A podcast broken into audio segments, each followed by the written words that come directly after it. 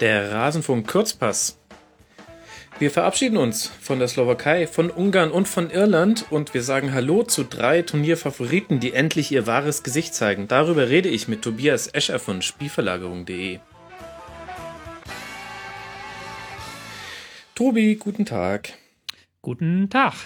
Die EM hat richtig begonnen. Es, es ja. geht endlich los, Tobi. Ich freue mich total.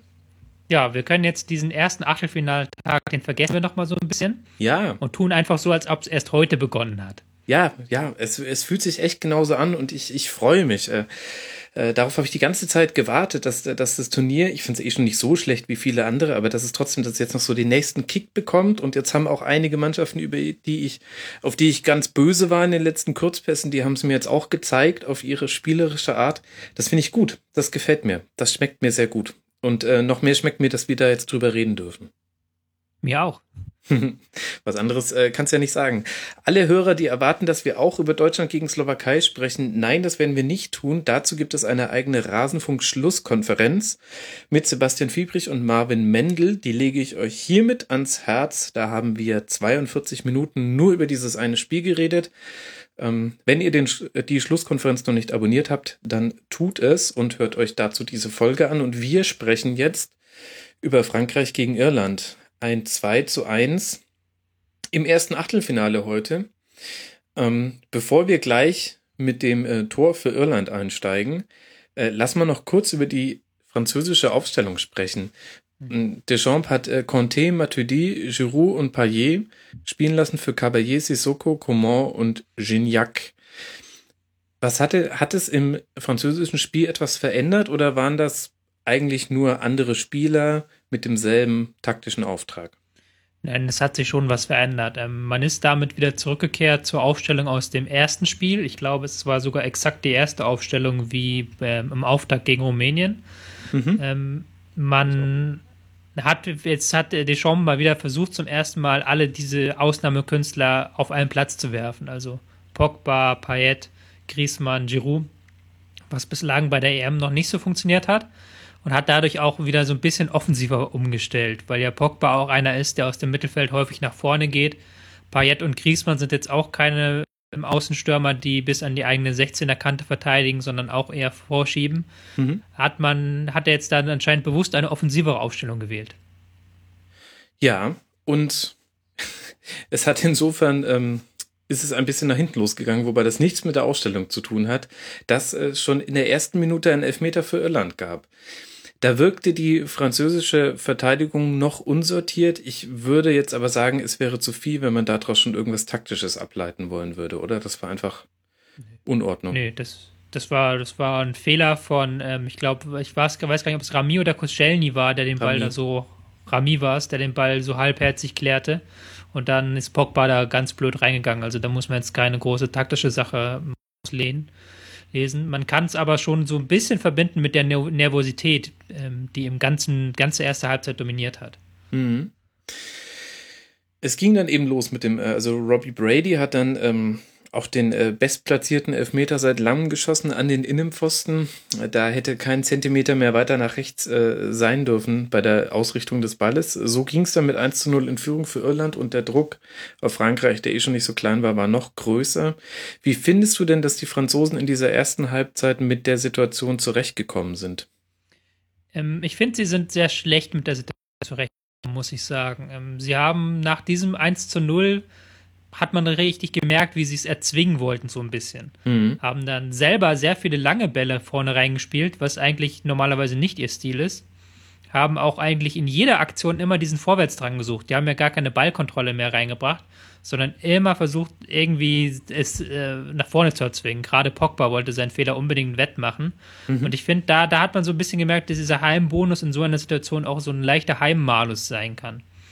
Einfach weil andere Mannschaften hätten da wahrscheinlich ruhiger drauf reagiert, hätten sich gedacht, okay, wir haben ja noch 89 Minuten, lass uns jetzt erstmal diese total defensiven Ehren dominieren. Aber Frankreich wollte halt unbedingt möglichst schnell kontern und möglichst schnell diesen ähm, Ausgleichstreffer erzielen und das hat einfach überhaupt nicht geklappt bis zur Pause. Ist das auch der Grund, warum Conte so wenig ins Spiel eingebunden war. Der hatte im gesamten Spiel nur 36 Ballkontakte, was ja für jemanden, der auf der Sechserposition spielt, eigentlich untypisch ist, würde ich sagen. Normalerweise erfolgt ja bei den meisten Mannschaften aus dieser Position heraus der Spielaufbau. Ähm, mhm. Und tatsächlich ist es bei, bei Frankreich aber eher, dass Matuidi, Pogba und ähm, Griezmann und Payet als Zielspieler vorne drin ähm, die höchsten Ballanteile haben. Ja, ähm, hast du vollkommen richtig erkannt, würde ich dir vollkommen zustimmen. Ähm, da hat dann auch so ein bisschen diese ordnende Hand gefehlt, in dem Sinne, als dass man die ordnende Hand nicht ins Spiel hat kommen lassen. Mhm. Ähm, auch Matuidi, der auch etwas tiefer stand als Pogba, wurde auch oft überspielt, indem man diese Spieler gar nicht rangebracht hat, sondern sofort unbedingt seine ähm, Stars und Angreifer vorne einsetzen wollte. Und das passiert ja nun mal, wenn du dieses, diesen psychologischen Knacks hast, dass du sagst, okay, wir müssen jetzt unbedingt das Tor erzielen dass du dann die Situation nicht mehr ausspielst und auch nicht mehr guckst, ob Conte, der da eine klasse Bewegung im, Hin im Rückraum immer macht und auch mhm. sehr gut absichert, aber auch sich anbietet, aber du siehst den gar nicht mehr, weil du einfach unbedingt auf dieses Tor zu laufen willst. Ja, und dafür haben sie ja die Iren eigentlich ähm, relativ schlau verteidigt, zumindest in der ersten Halbzeit, oder? Ja, sie haben es halt verteidigt. So. genau. Ähm, es ist halt wie bei diesen vielen von diesen kleinen Nationen. Man kann da relativ wenig gegen die Defensive eigentlich sagen, weil sie halt gut im Raum verschieben. Sie haben halt ihre Mannorientierung im Mittelfeld, mit denen sie dann Pogba und Matuidi so ein bisschen rausgenommen haben. Und im eigenen 16er haben sie dann Bollwerk aufgebaut. Das war jetzt nichts, was irgendwie besonders toll war. Also was man jetzt so sagen müsste, es war der, die Verteidigungsart des 22. Jahrhunderts. Hm. Aber es hat halt gereicht dann, wenn, wenn Frankreich halt auch nie eine Verlagerung spielt oder irgendwie den Angriff mal abbricht. Dann kannst du natürlich, wenn du einmal gut in der Verteidigung stehst, dann ist das dann nur über eine Einzelaktion zu knacken und die gab es dann halt auch nicht. Mhm. In der ersten Halbzeit 8 zu 4 Torschüsse, ähm, vier aufs Tor, die die Franzosen abgegeben haben, ein von den Iren, an den kann man sich dann auch noch ganz gut erinnern, denn das war das 1 zu 0. Ich hatte den Eindruck, dass sie in der ersten Halbzeit dachte ich noch, oh, das könnte eine sehr zähe Angelegenheit für Frankreich werden, weil ich den Eindruck hatte, sie haben auch zu früh den Abschluss gesucht und ähm, sie sind erstaunlich wenig auf die Grundlinie gegangen. Und mhm. ähm, als ich dann darüber nachgedacht habe, ist mir aufgefallen, ich glaube, Frankreich spielt auch gar nicht so. Also wenn man ja bei Deutschland das äh, ganz normal kennt, dass man immer mal wieder versucht, dass Hector oder Kimmich, äh, Schrägstrich Hövedes, bis an die Grundlinie marschieren und dann die Wahl haben, eine äh, scharf getretene Flanke an den kurzen Pfosten oder zurücklegen, so zwischen 5 Meter Raum und 11 Meter Punkt. Macht das Frankreich eigentlich gar nicht so häufig, oder? Nee, die sind auch eigentlich vor dem Turnier vor allem eher darauf auf ausgewiesen gewesen, dass man ähm, über die Halbräume kommt, dass dann mhm. Pogba vorrückt und dann man mit ähm, Griezmann da eine Kombination startet. Was dann aber halt auch nicht funktioniert hat, weil man diese Kombinationswege nicht gesucht hat. Ähm, war dann auch tatsächlich, um dann nochmal zu unterstreichen, was du zu den Schüssen gesagt hast, zwischen der 24. Äh, Minute und dem Halbzeitpfiff hatten die Franzosen keinen einzigen Abschluss mehr. Mhm, genau. Weil sie sich da einfach dann so festgespielt hatten an der Defensive. Mhm. Warum wurde es denn dann in der zweiten Halbzeit besser? Gibt es dafür Gründe, die man benennen kann? Hat es mit dem Wechsel von Conte zu Coman zu tun? Ja, also das war ein wesentlicher Aspekt, dass man dann gesagt hat, okay, wir spielen jetzt schon nur sehr äh, vertikal nach vorne, wir ähm, gehen eh nicht auf Ballkontrolle, dann setzen wir halt auch Spielermaterial darauf. Und mhm. hat Coman noch einen weiteren Dribbler für vorne drin gebracht, ähm, hat dann Pogba, Matuidi Absicherung auf der Doppelsechs gehabt, die aber auch ständig vorgestoßen sind. Hat Griesmann dadurch öfter eine zentrale Position bekommen, was ja dann gerade bei beiden Toren im Zusammenspiel ähm, mit Giroud funktioniert hat. Mhm. Ähm, das war dann noch ein wesentlicher Faktor, dass man auf den Flügeln mit Payet und ähm, Coman Einzelaktionen machen konnte, während Griesmann so eine tororientiertere Rolle hatte. Hat es dich auch gewundert, dass gerade beim 1 zu 0, wo Griezmann den äh, den Ball toll selbst noch erobert und dann sorgt er dafür, dass er auf dem Flügel rausverteilt wird. Dann kommt die Flanke und ähm, ab da ist es schwierig zu verteidigen, weil die ist klasse geschlagen und er macht den Kopfball dann auch perfekt. Aber mich hat es sehr gewundert, dass der Flügel so unbesetzt war. Ja, ähm, das hat mich auch so ein bisschen gewundert. Irland stand ja in der Verteidigung relativ eng. Und dann waren, ich habe die Situation leider nicht ganz im Kopf, aber ich meine, dann waren die Flügel schon aufgerückt und dann war es aber, ähm, hat man den Ball dann verloren und dann gab es diese Flanke. Mhm. War optimal verteidigt von Irland tatsächlich. Man kann ihnen jetzt aber auch nicht so den Riesenvorwurf machen, weil das waren genauso wie das ähm, 2 zu 1, das, das standen sie auch eigentlich ein bisschen zu aufgerückt und auch nicht gut. Aber es war natürlich auch wahnsinnig gut weitergeleitet. Also ist dann vielleicht auch nicht in dieser Situation, dass der diese Flanke jetzt so perfekt kommt oder dass ähm, die Weiterleitung so perfekt spielt auf mhm. Griezmann. Das war auch so ein Tor, da hätte ich gerne mal die, ähm, die Meinung von Ralf Gunnisch zu gehabt, der ja als Innenverteidiger da auch mal einen ganz eigenen Blick drauf hat. Also die Situation war so ein langer Ball auf Giroud und ähm, noch während der Ball in der Luft ist, läuft Griezmann schon ähm, perfekt so, dass äh, Giroud ähm, auf ihn ablegen kann. Und dadurch, dass sich ja der Innenverteidiger an Giroud ähm, orientieren muss und gleichzeitig aber Griezmann in einen freien Raum läuft, ist er dann quasi zentral vom Tor, 16 Meter vorm Tor, ist er komplett frei. Und ich habe mich tatsächlich gefragt, wie hätte man das verteidigen müssen? Da hätte der zweite Innenverteidiger, der nicht für Giroud zuständig war, der hätte das erkennen müssen und den Raum besetzen, oder? Anders ja, kriegt man es ja nicht hin. Ja. ja, da musst du eigentlich mit Tiefenstaffelung arbeiten. Also normalerweise, mhm. dass dann einer, der zweite Innenverteidiger, ein bisschen hinter den geht, der ins Kopfballduell geht und mhm. dann im Zweifelsfall, wenn da irgendwie die Weiterleitung kommt oder irgendjemand startet, reingeht. Aber es war halt auch schwierig zu verteidigen, weil es war auch, glaube ich, aus einer relativ dynamischen Situation dann ein relativ plötzlicher langer Ball. Mhm. Ähm, hast du gemerkt, dass die Ehren darauf nicht vorbereitet waren. Und Griezmann kann ja diese Läufe äh, mit den dynamischen in die Tiefe, gerade in Kontersituationen. Das ist ja etwas, was auch ein bisschen gefehlt hat bisher, wo er noch nicht so in die Situation kam. Auch weil er ja bei lange Zeit auf dem Flügel spielen musste. Mhm. Mich hat's auch gewundert, wie gut diesmal das Zusammenspiel mit Giroud geklappt hat. Das war für mich gerade im Auftaktspiel noch eine, da habe ich auch, glaube ich, im Rasenfunk kritisiert, die standen sich manchmal auch noch ein bisschen doof auf den Füßen. Also hatten mhm. noch nicht so eine gute Aufteilung, auch wenn es darum ging, wer besetzt den kurzen Pfosten, wer geht in den Rückraum oder auf den langen Pfosten zum Beispiel. Das hat jetzt viel, viel besser funktioniert in dem Spiel. Also ich habe so ein bisschen den Eindruck, Frankreich findet sich jetzt. Ja, ähm, in der zweiten Halbzeit muss man das auf jeden Fall festhalten. Es gab ja allgemein dieses große Problem, dass man noch äh, Pogba, Payet, Griezmann und Giroud, die haben alle vier noch nicht miteinander harmoniert. Mhm. Also die haben teilweise Sachen gemacht, die konträr zum anderen sind und standen dann auf den Füßen. Das ist jetzt in der zweiten Halbzeit gar nicht mehr der Fall gewesen. Ähm, Finde ich auch, dass sie sich auf jeden Fall verbessern, aber es war natürlich, wenn man diesen, gerade diesen kopflosen Auftritt in der ersten Halbzeit sieht, ist noch ein großes Fragezeichen hinter diesem Team. Ähm, wobei ich mir vorstellen kann, dass sie jetzt in den kommenden Spielen eher Aufgaben bekommen, wo sie auch mehr ihr Konterspiel zeigen können. Und mhm. das ist ja eigentlich die Stärke des, der Franzosen. Das haben sie bislang fast gar nicht zeigen können. Mhm.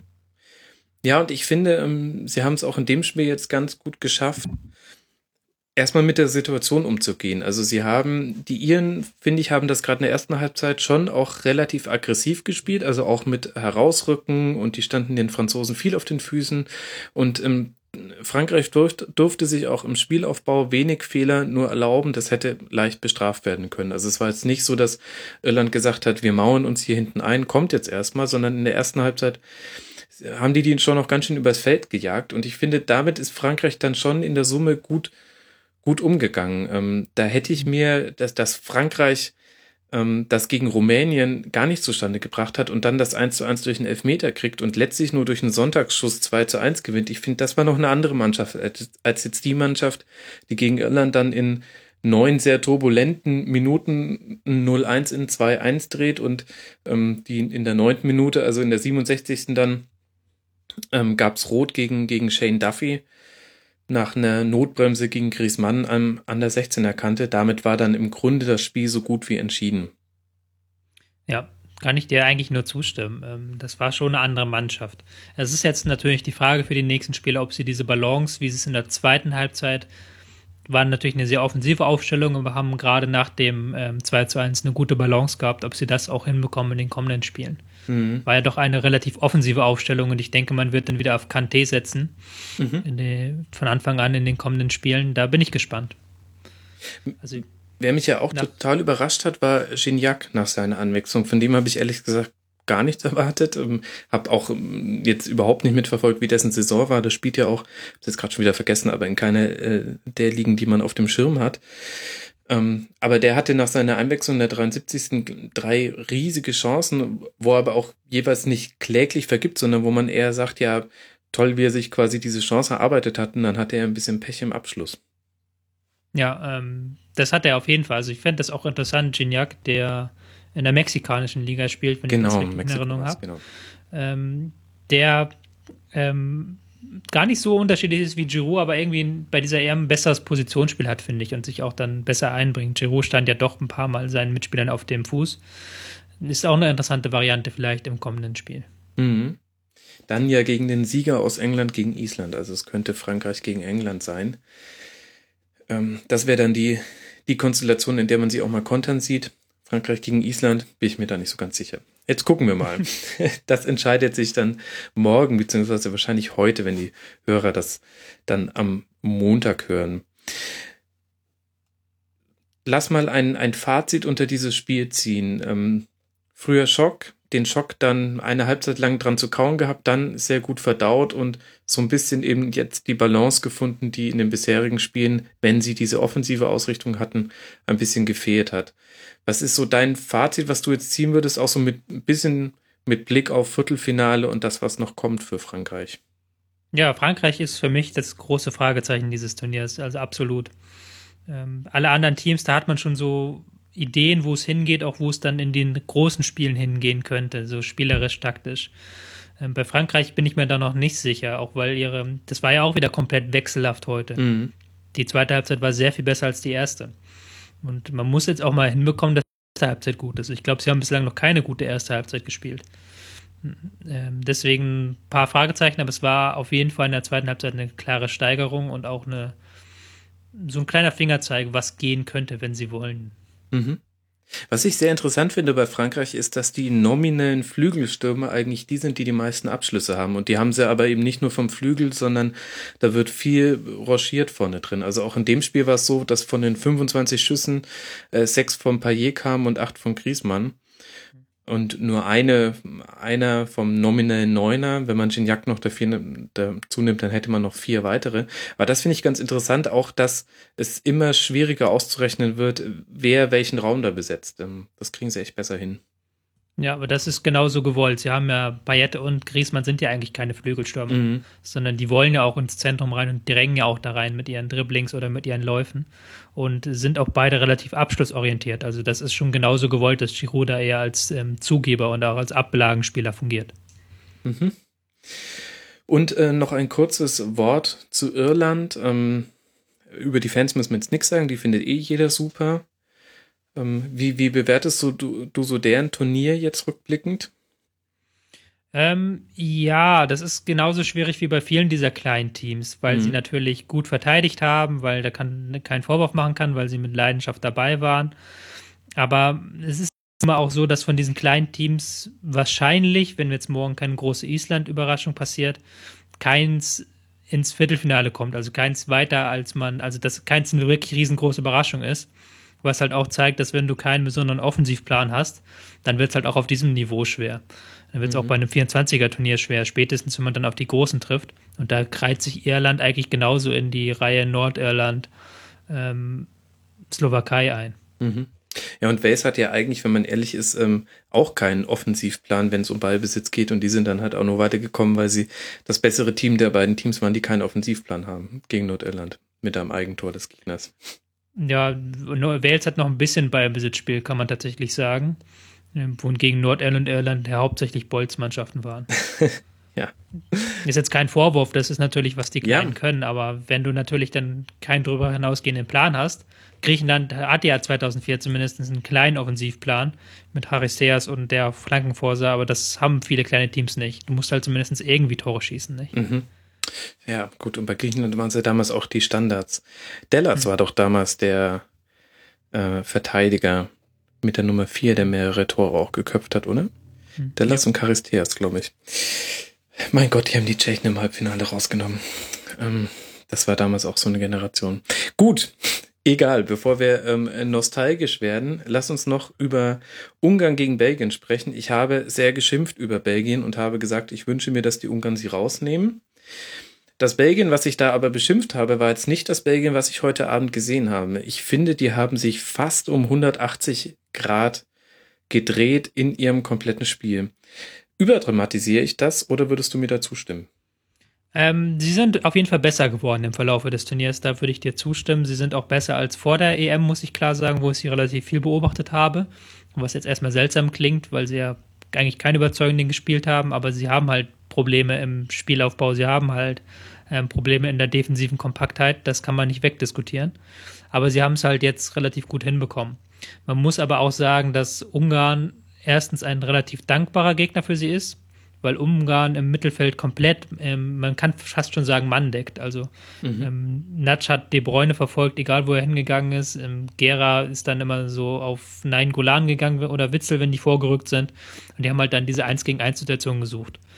Und äh, Belgien ist natürlich eine Mannschaft, die allein mit Hazard Bräune können sie jederzeit eine 1 gegen 1 Situation auflösen mhm. und haben dann den, können den Platz vor sich nutzen. Das haben sie heute mehrmals geschafft. Und ihnen kam halt dabei auch noch zugute, dass sie nach 10 Minuten 1-0 vorne lagen und ähm, Ungarn dann automatisch weiter aufrücken musste. Und dann konnte Belgien diese Stärken im Konter zeigen, die sie auch schon gegen Irland bei diesem 3-0 gezeigt haben. Mhm. Das ist allerdings wahr. Also ähm, Führung der 10 Minute durch einen Kopfball nach einem Freistoß, wo Alderweireld sehr frei war, also äh, frappierend frei. Da wird Gabor Kirai mit seinen Vorderleuten nicht äh, zufrieden gewesen sein.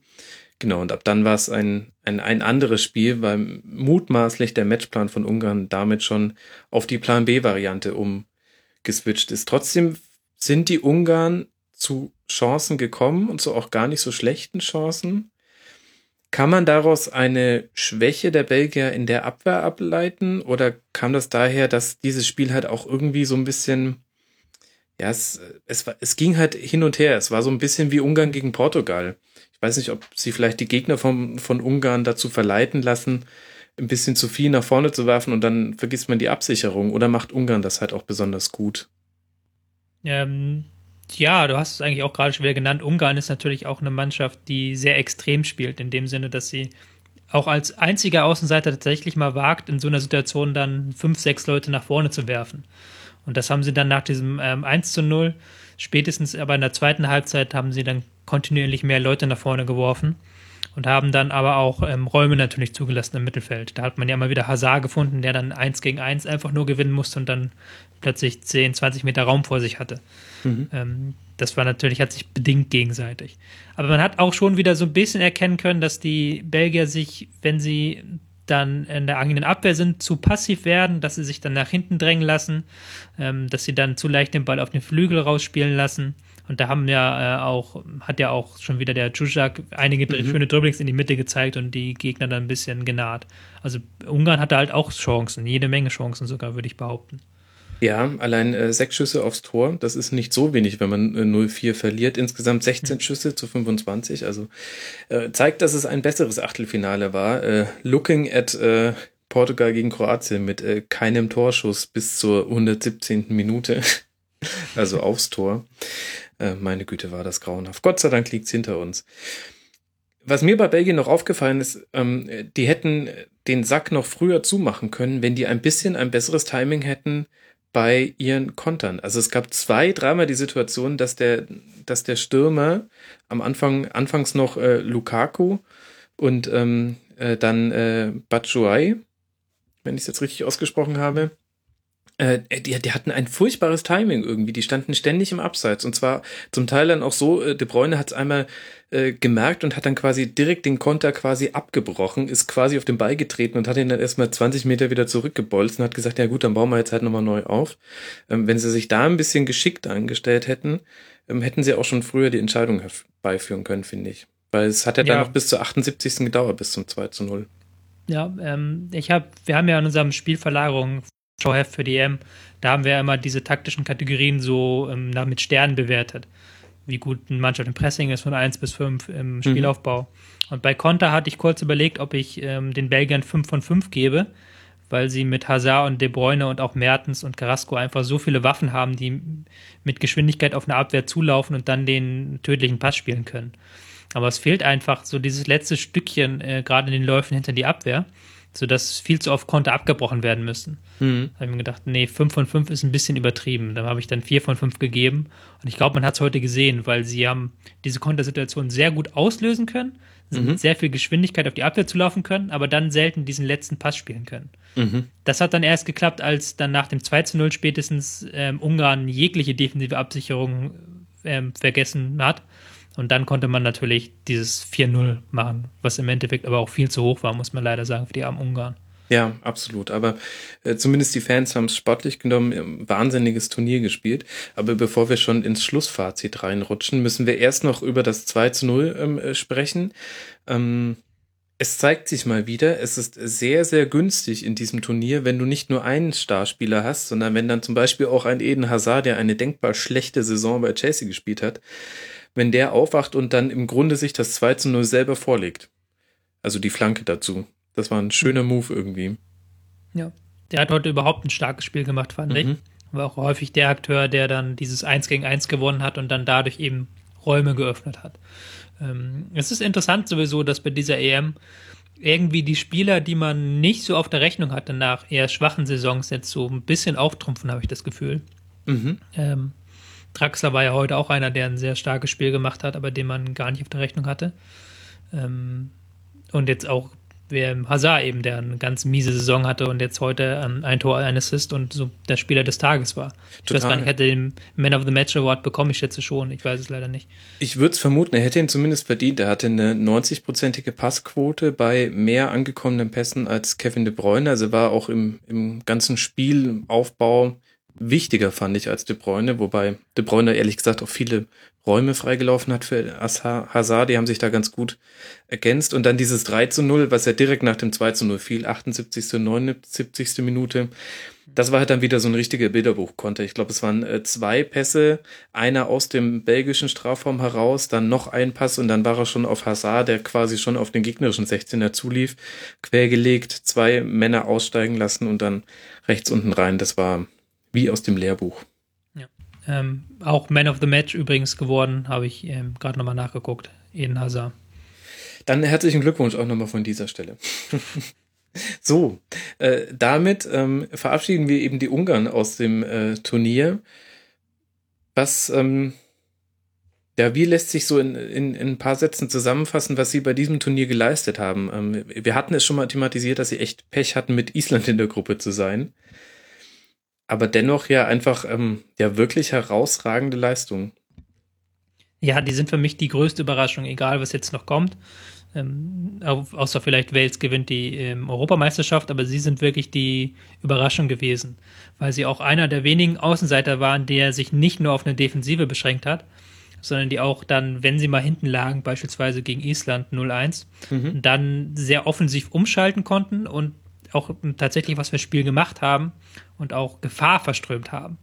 Das haben ja viele Außenseiter lange nicht geschafft, aber Ungarns Spiele waren halt immer gut anzuschauen, weil sie diese Defensive, total Defensive nie mitgemacht haben, sondern immer ein bisschen was für die Offensive getan haben und dann immer so ein guter Fluss entstanden ist. Mhm. War gegen Portugal so und war jetzt auch wieder gegen Belgien so. Mhm. Und Belgien trifft jetzt dann im äh, Viertelfinale auf Wales, ohne dass wir jetzt schon das komplette Spiel vorbesprechen. Das muss jetzt noch nicht sein. Das findet erst am Freitag statt. Ähm, aber kann man das so stehen lassen, dass man sagt, jetzt ist Belgien tatsächlich, ähm, man hat ja immer gesagt, es ist kein Geheimfavorit mehr, sondern ein Favorit nach der WM 2014. Und ähm, kann man jetzt sagen, nach dem Achtelfinale haben sie sich diesen Nimbus jetzt auch verdient? Jein. Belgien hat mir immer dann am besten gefallen in diesem Turnier, wenn sie 1-0 vorne lagen und kontern konnten. Also mhm. tatsächlich dann ähm, der Gegner Räume angeboten hat. Das war gegen Irland so in der zweiten Halbzeit, das war jetzt in diesem Spiel so, nach dem 1-0, nach dem frühen. Dementsprechend wird gegen Wales nochmal eine andere Aufgabe, weil Wales wieder so eine sehr defensive Nation ist, die mhm. auch ähm, sehr gut verteidigen kann. Und da bin ich mal wieder gespannt, wie gut der Spielaufbau der äh, Belgier wirklich ist, wenn der Gegner mal nicht sich mit äh, einfachen Aktionen so ausdatteln lässt wie Ungarn jetzt in diesem Spiel. Mhm. Ach, es ist doch einfach großartig, dass es jetzt, jetzt sind es nur noch, mein Gott, die Belgier müssen, müssten jetzt noch zweimal gewinnen und dann stünden sie schon im Finale. Ich finde das schön, wenn so ein Turnier langsam einfach, ach, es wird einfach knackig. Macht Bock, oder? Ja, auf jeden Fall. wie er komplett eskaliert. Tobi, ich äh, danke dir sehr. Ähm, Tobias Escher heißt du auf Twitter. Ich äh, rufe allen dazu auf, dir zu folgen. Außerdem Spielverlagerung.de lesen und äh, Bundesliga schauen bei Rocket Beans. Da kann man dich auch oft erleben. Sehr schön. Ich danke für die Einladung. Ja, vielen Dank, dass du mal wieder mit dabei warst und vielen Dank auch allen Hörern fürs Zuhören. Wir hören uns morgen wieder und sprechen dann über die restlichen Achtelfinals. Bis dahin, macht's gut. Ciao.